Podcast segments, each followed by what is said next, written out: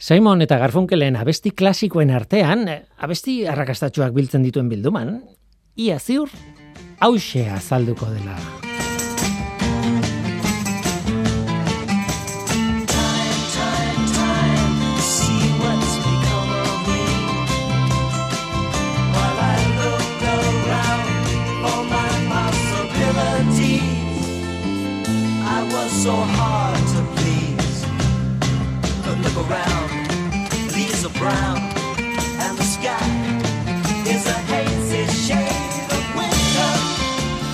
Hazy shade of winter. Haze zaila egiten zaidan horrelako esaldiak itzultzea. Benetan, e, itzultzaileak bereziek dira oso lan komplikatu egiten dute. Oso lan, ona, e, nik ba, bueno, alegin egiten dut, baina zaila egiten zait benetan, eh, itzultzea. Ulertzen dut zer esan nahi duen Hazy Shade of Winter esaldiak. Baina oso zaila zait euskeraz jartzea modu egoki batean. Neguko itzal lainotxua, horrelako zerbait. Ez dakit, kontua da heiz hitzak airean pilatzen den lainoari egiten diola referentzia partikulak izan, edo kea izan, edo beste gauza bat izan.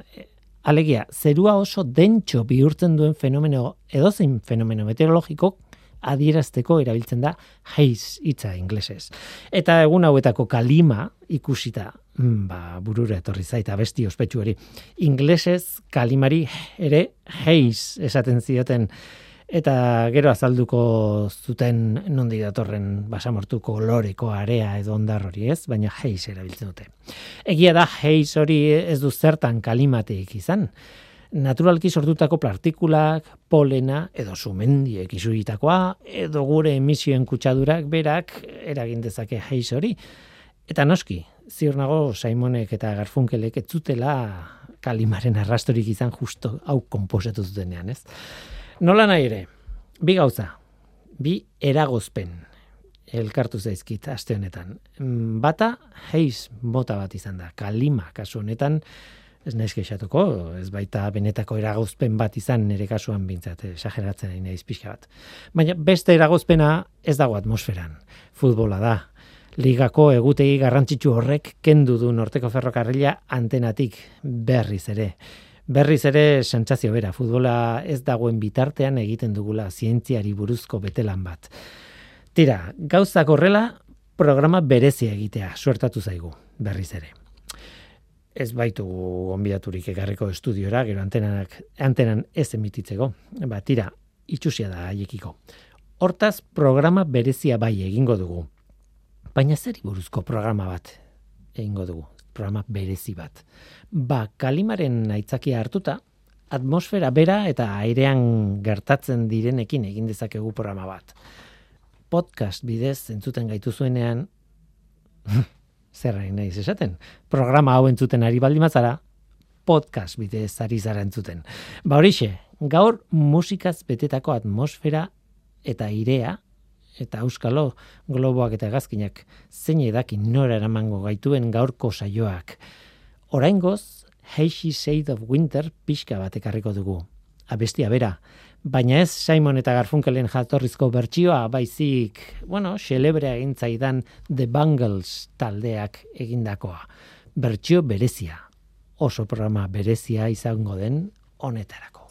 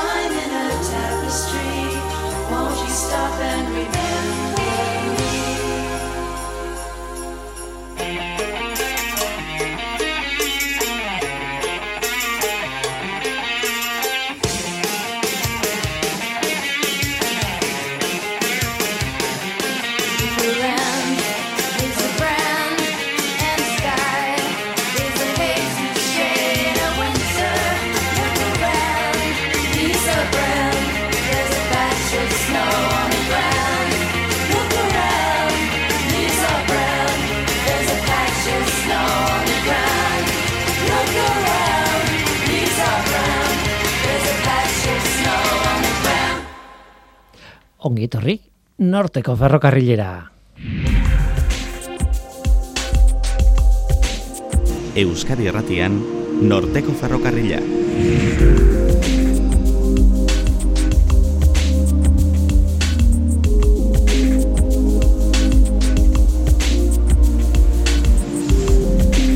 Kaixo denoi zer moduz, ni Guillermo Roa naiz eta entzuten ari zareten hau Norteko Ferrokarrilaren podcasta Euskadi Irratian. Oso programa bereziek aukera ematen dute gaia hartu eta oso tratamendu berezia egiteko. Eh, hori da gure gaurko asmoa. Atmosferan gora eta bera ibiliko gara, mm, baina oso modu librean, zentzuzkoa bai, agian bai, baina modu libre batean. Hori bai, kalima eta heiz aipatu ditut eta hortik abiatuko gara, baina zer kontatuko dizuet berri kalimari buruz. Egun hauetan kalimari buruzko master azkar bat egin dugu denok, den denok. Eta laginak jaso egin ditu kalean bertan gure kotxeetan eta barrez. Tira, zerbait aterako da. Atmosferaren beraren ikuspuntu pertsonal bat eman nahi nuke saio honetan, gurez gasezko kaiolarena. Zer gehiago globoen historiari ere begiratuko diogu oso azkar, oso gora joan baitziren globoi esker, atmosferaren esplorazioa edo beto esan da, atmosferaren gorakako bidaia eta esplorazioa globoen bitartez egin zituzten. Mm, oso azkar, oso altuera ondira iritsi ziren, ez zeuden ondo burutik esploratzaile hauek. Bukatzeko hegazkinak ere izango ditugu, nola ez? E, Makina harrigarri horien atzean egontzen historio bat edo beste izango dugu gaur hemen. Oazen ba, hau da norteko ferrokarrila, zientziaz betetako hitzak.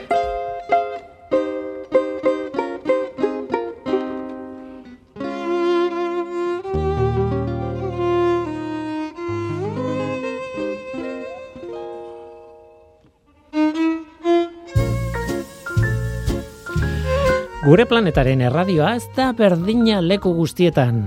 Helsinkin txikiagoa da la, la Habanan baino, esate baterako. Baina batez beste, 6.000 iruronda irurogeita mar kilometrokoa da gutxi gora bera. Eta horren gainetik, airea dugu, atmosfera.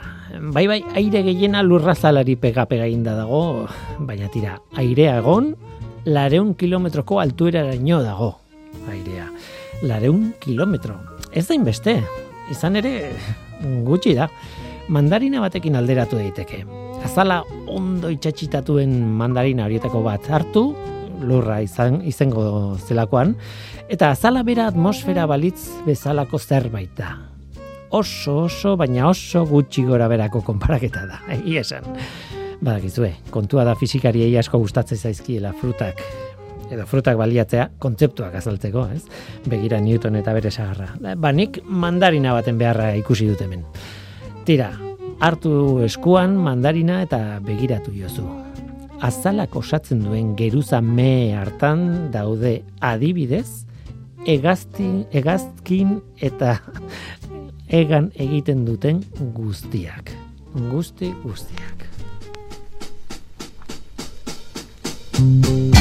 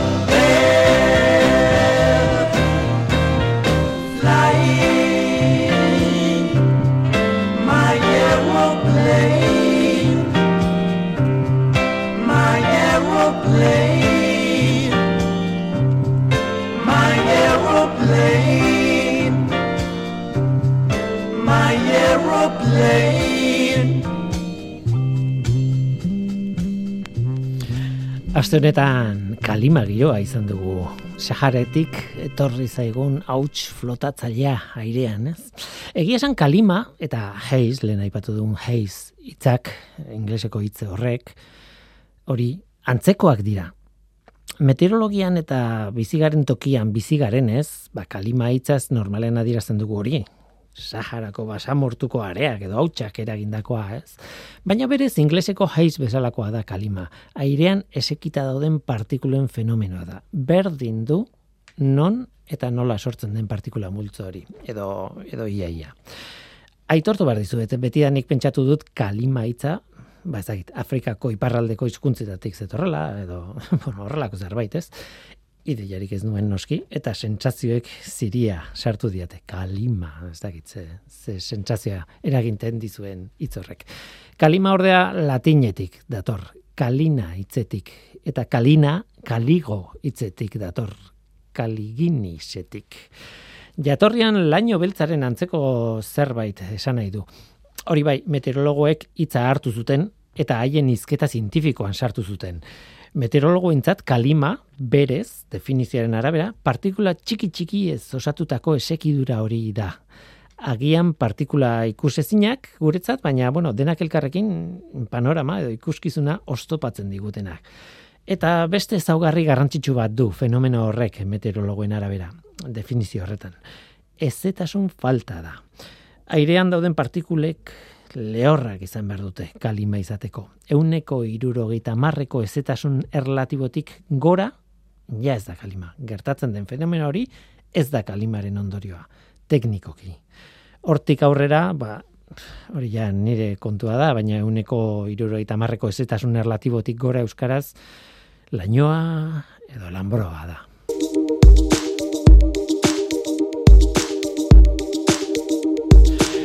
Tira, kalimaren aitzakiatik abiatuta, argiarekin gertatzen den fenomeno bat aipatu behar dugu. Hasi gara ba, gai batetik besterako saltoak egiten, hori ingo dugu gaurko saioan. Denok ikusi dugu askotan laser izpi bat ikusgai ba, e, laser izpiak berak eragiten duen efektua. Polita da, izpia bera ikusten da. Ikusgarria da, hori da hitza, ikusgarria. Baina denok izan dugu arazo bat gero fenomeno hori gure laser txiki batekin sortzen saiatzen garenean, ez? Etxera goaz, pizten dugu, eta gurean ez da ikusten izpirik. Ikusten dugu izpiak argitzen dueneko puntu hori, baina izpia bera ez, ez dugu ikusten. Kalima pixka baten faltan gaude. Ka- Kalima edo kea edo airean esekita dauden nolabaiteko partikulak. Kea sortu inguruan, adibidez, tabakoaz edo edo spray batez likido tanta txikiz bete airea eta izpea ikusi ingo da. Zaila da ordea, egia da, efektuak irautea, baina tira, hori da kontua. Gertatzen ari dena da argiak partikula horiek jotzen dituela eta dispertsatu egiten dela. Talka bakoitzean norabide aldatzen du izpiak. Laser batekin egiten badugu, hau da kolore bakarreko argiarekin, ba, kolorea ez da, ez da aldatuko dispertsio horretan, baina zerua urdin ikusten dugu hain zuzen ere efektu hori bera gertatzen delako atmosferako molekulekin. Fisikariek bi izen dituzte hor gertatzen diren fenomenoentzat. Batetik Tyndall efektua gertatzen da eta ga- horrez gain bigarrena molekuletan Rayleigh dispertsioa gertatzen da. Eguzkitik datorren argia kolore askoren nahastea da badakigu ez. E, Baina azkenean argi urdina da efektu handiena sortzen duena, dispertsio handiena e, daukana molekuletan eta horregatik ikusten dugu gehien bat urdina. Urdinaren zatia da gehien dispertsatu dena eta gehien ikusten duguna. Kalimak ere efektu berbera sortzen ditu, baina kasu honetan dispertsioaren jatorria ez dira molekulak, baizik eta partikulak, askoz handiagoak dira, eta efektu bera da, tindel efektua, baina beste izpi batzuei eragiten diete, ez bakarrik urdinei. Eta gainera ez da dispertsioa bakarrik, partikulek oztopoa ere jartzen diote argiari. Hala ere, tindal efektu atmosferikoa da, e, kalima, berdin berdin. Bukatzeko, bitxikeria bat. Begi urdinen kolorea ere, tindal efektuaren ondorioa da. Hala ere, irisean pigmentu bat dago, melanina, eta horrek ingurua aldatu egiten du. E, Melanina asko dugunok begimarroiak ditugu, mm, gutxi dutenek urdina dauzkate edo berdeak, baina melanina gutxi duten irisak gainera transluzidoak dira. Eta tindal efektua sortzen da bertan argiak zeharkatzen duenean pertsona horren irisa. Azkenean, tindal efektu fisiko akademiko hori, hm, ba begira, begi urdinen edertasunaren eragilea da.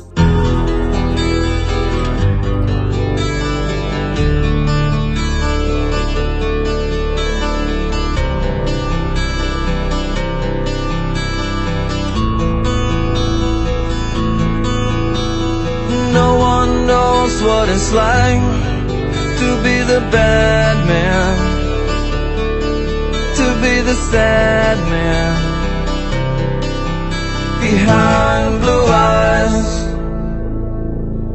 And no one knows what it's like to be hated, to be faded, to telling only lies.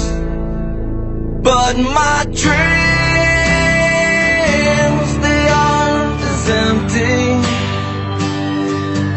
as my conscience seems to be. Uh, I have hours only lonely. My love is vengeance that's never free.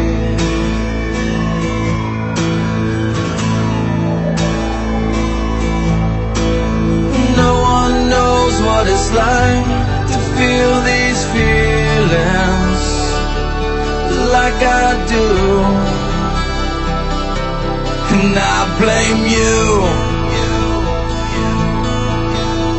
No one bites back his heart on their anger.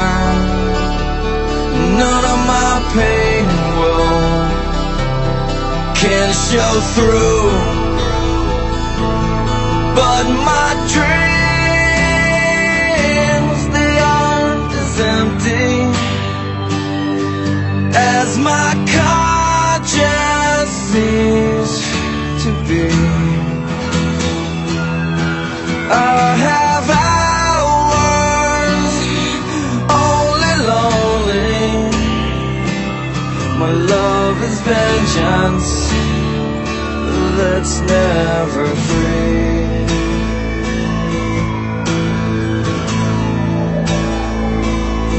Discover. I Discover. I Discover.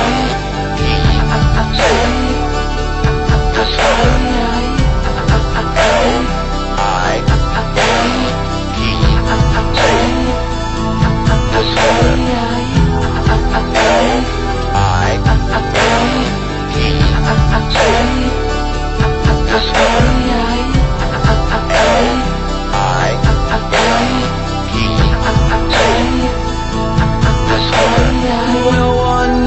What it's like to be mistreated, to be defeated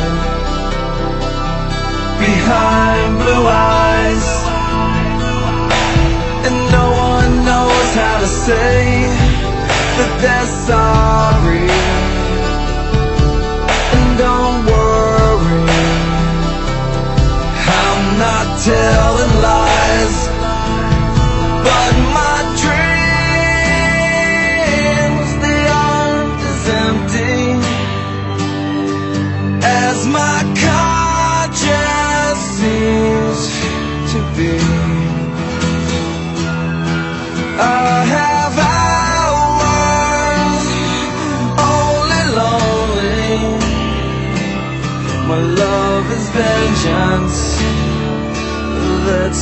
Never free.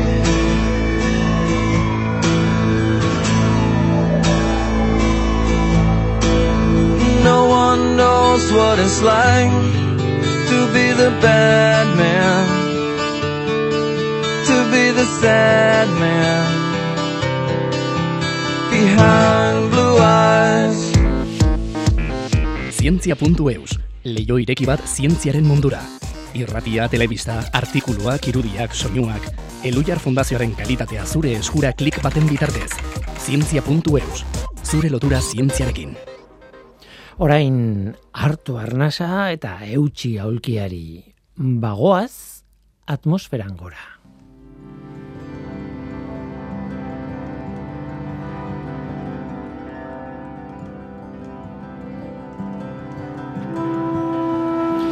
Fantasiazko globo aerostatiko batean sartzen bagara, oso gora joan gaitezke, nahi adina noski. Benetako batean, egoera ez da berdina. Hasieran, ba hori, goran goazela, telatuak ikusiko genituzke. Gero mendien altueran egongo ginateke, eta gora joan ala, egia da, ikuskizuna sekulakoa dela. Hori badakigu. Hotza ere egiten du. Egun eguzkitzu batean, Donostiako ondartzetan jendea eguzki hartzen duen bitartean, 2000 metro gorago izoztu egingo ginateke. Baina berdin du, abentura batean sartu gara, ze de Montre. Une batean edo bestean, odeiak zeharkatzen hasiko gara. Mm, Hegazkinean bidaiatzen dugunean bezala, odeien geruzak zeharkatzen ditugu, hegazkinak, mm, bueno, guazenean saltoka hasten da, ez? Baina gero egonkortu egiten da egoera eta ematen du zeruora iritsi garela. Noski zeruan gaude. Baina esan nahi dut gure azpitik odeiak ikusten direla zorua izango balitz bezala eta gu goiko erreinu urdin arraro batean bidaiatzen dugu. Globo batean baldin bagaude, tira, globo erreal batean baldin bagaude, dagoeneko zora biatu gara eta konortea galdu dugu.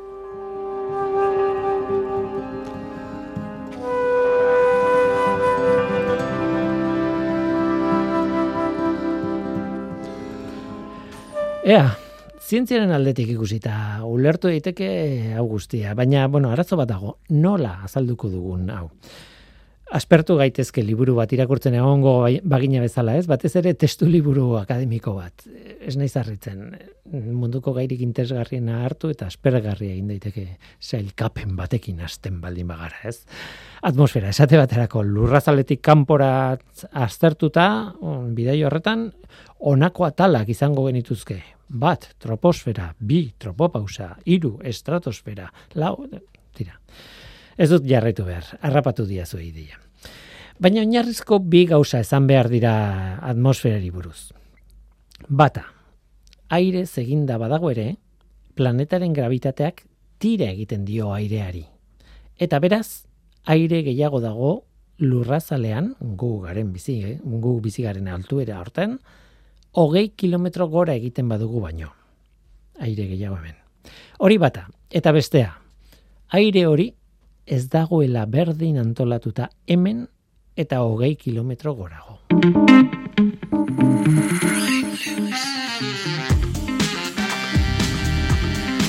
Hemen lurrazalean zurrunbiloan bizi gara.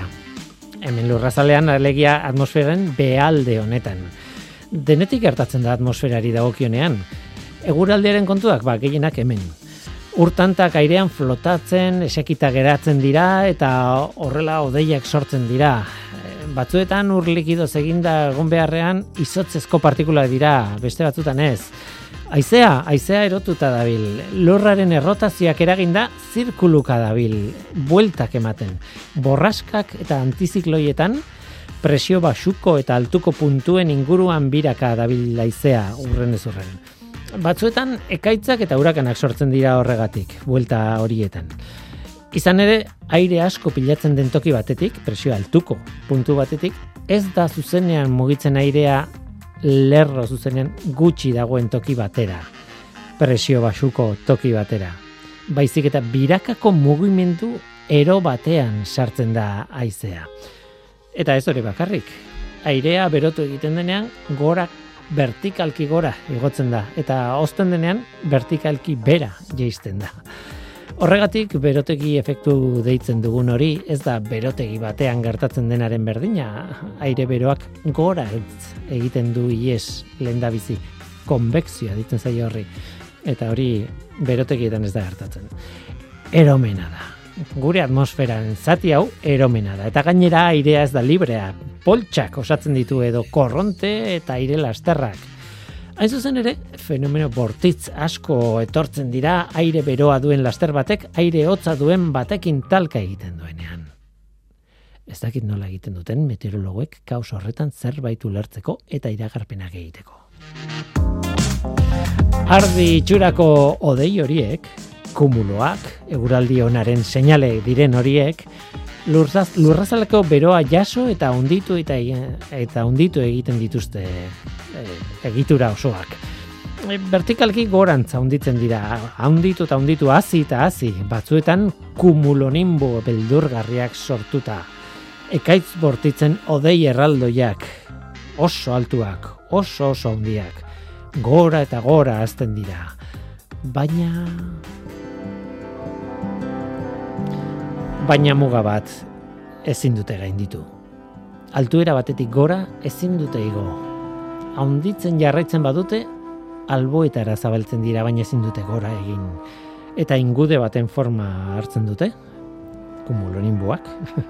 Zer gertatu da? Ba, batetik molekula gutxiago daudela han, altuera garengatik, eta hainbat kondizio fisiko daude testu inguru osoa aldatzeko. Horraino, igoala temperatura jeisten da, ez? Ez da bat metro igota gradu bat jeisten da. Hortik aurrera alderantzizkoa da. Hala ere sekulako hotza egiten du, eh? Hangoian. Hortik gora, eta ikusten duzu liburu akademikora itzuliko naizela pixka batean, handik gora estratosfera dago. Baina estratosferan sartu baino lehen utzi dazue kontu bitxi bat kontatzen.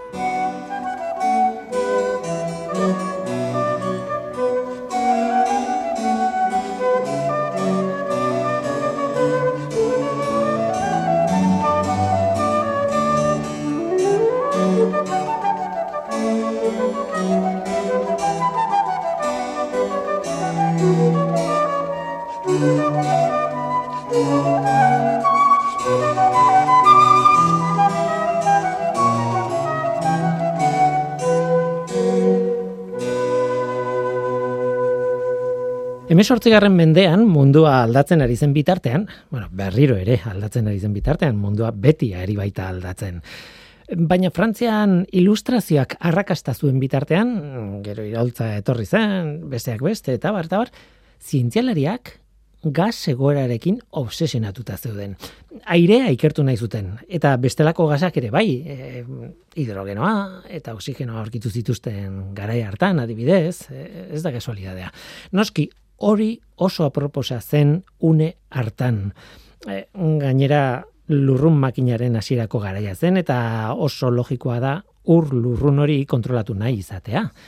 Zer gertatzen da ur lurruna konprimatzen dugunean, edo berotzen dugunean, edo berotu eta konprimatzen dugunean, hori dena jakitea mm, behar beharrezkoa zen. Ilustrazio garaiak mundu aldatu zuen, baina ez ilustrazioak bakarrik. Gasen ikerketa horrek ere aldatu zuen mundua.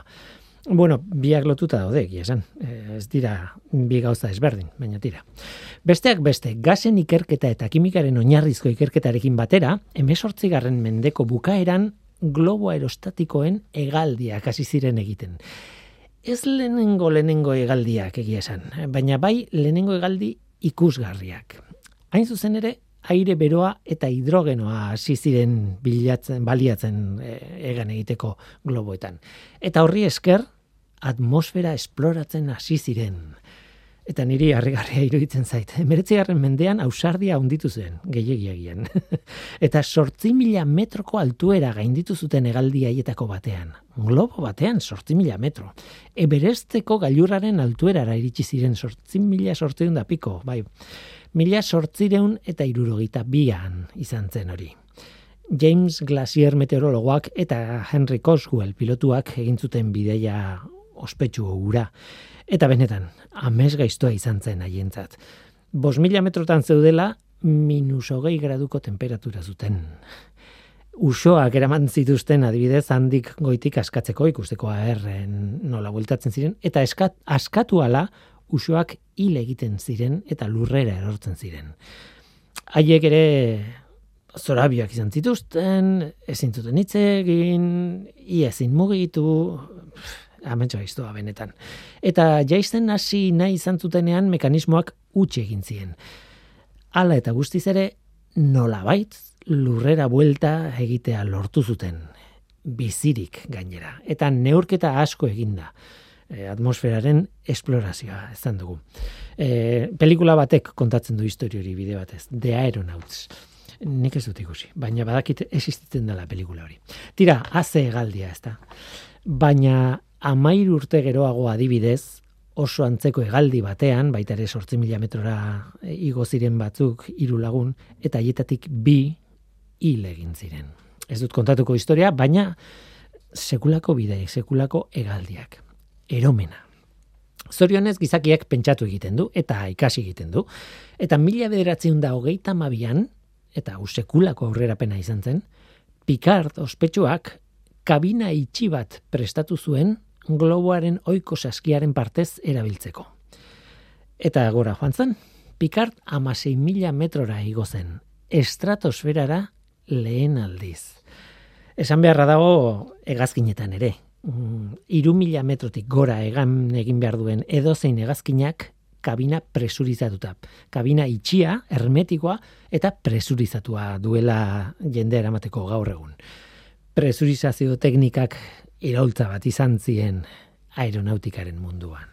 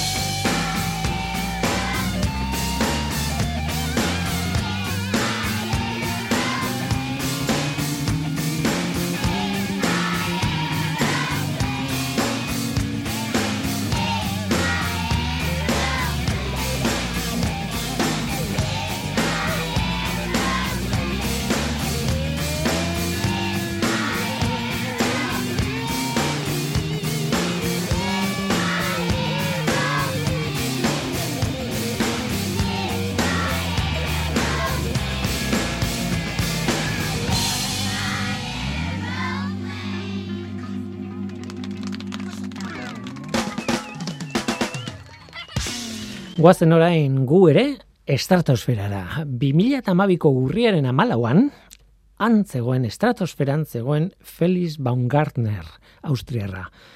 Hogeita emeretzi kilometroko altueratik salto egiteko prest parachut batekin.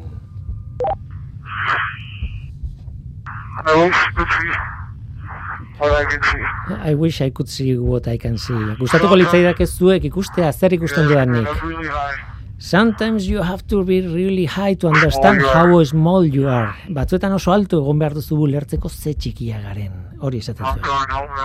I'm coming home now. Orain noa etxera.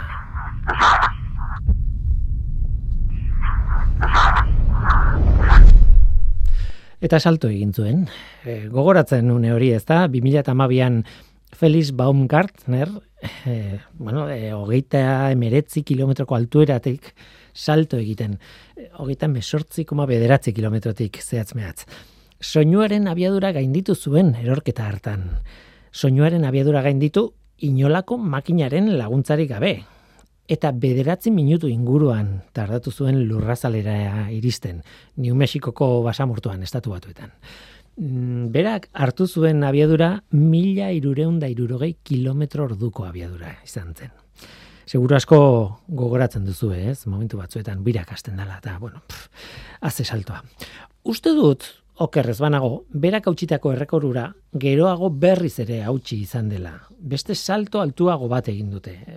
Ez nago seguro, baina uste dut baietz. Nola nahi ere, estratosferatik lurrera. Eta gainera, estratosferaren erdialdetik lurrera salto egin. Salto ikaragarria. Ederra urotazioa, ez?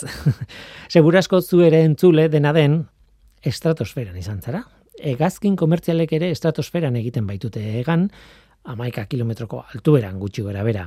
E, Baut Garnerren saltoaren altuera hegazkin komertzialena alako hiru izan zen. Pixka bat gehiago, oso goitik. Salto horren iruditan gainera ikusten da, hangoitik, han estratosferaren erdialdetik ikusita zerua beltz ikusten dela. Egunez ere, espazio ikusten da ja handik. Ez da zer urdinik ikusten. Oso altu zegoen, alde horretatik ikusita. Baina atmosferaren behealdean zegoen oraindik ere. Hori ere bai, esan behar da. Atmosfera osatzen duten airearen molekula batzuk oso gutxi, baino batzuk bai, lareun kilometroko altueran ere egoten dira, eta esan dugu, bueno, salto hau izan dela berrogei kilometrotik. Tira, estratosfera, estratosfera izena bera, bueno, guretzat urruntasuna edo handitasuna adierazten du guretzat ez kalekontzat. Estratosferikoa esaten dugu. Baina pentsatu alduzue, zer esan nahi duen izen horrek benetan. Askoz ere kontu sinpleagoa da. Estratosfera, estratuetan antolatuta dagoen atmosferaren zatia. Geruza horizontaletan antolatuta dagoena alegia. Airea han ez da hemen bezala mugitzen, eh, zurrunbiriotan eta gora eta bera, ez ez ez. Estratosferan mugimendu nagusia horizontala da. Sekulako aiste, aire lasterrak dira hori bai, baina horizontalak. Estratuetan banatuta, geruzatan banatuta dago. Toki hartaraino igotzen da igotzen dira hegazkin komertzialak eta hegaldi lasaiagoak egiten dituzte zurrunbilorik gabe. E, troposferatik irten, estratosferara eta han hegaldi, bueno, lasaiagoak. Turbulentzia zurrunbilo gehienak berago izaten dira. Oso gorakako eta berakako mugimendu gutxi dago estratosferako airean. Airea geruzatan dago antolatuta eta oso gutxi nahazten da goiko edo beheko geruza batekin. Horregatik temperatura trukaketa ere oso gutxi dago geruzen artean eta azkenean gora joan ala, eta hau kuriosoa da, eguzkiaren erradiazio gehiago jasotzen dute goiko geruzek eta goikoek, goikoak beroago daude. Arraro, ez da? Gora joan ala, geruz eta temperatura altuago dago estratosferan. Hoi bitxia da. Egaldi komertzialetan esan egiten digute ez askotan. Minus berroi tamar graduko temperatura izaten dela kanpoko airean. Ba hori amaika mila metrotan izaten da, gutxi gora bera, estratosferaren bealdean. Hortik gora, bero gehiago. Bitxia da.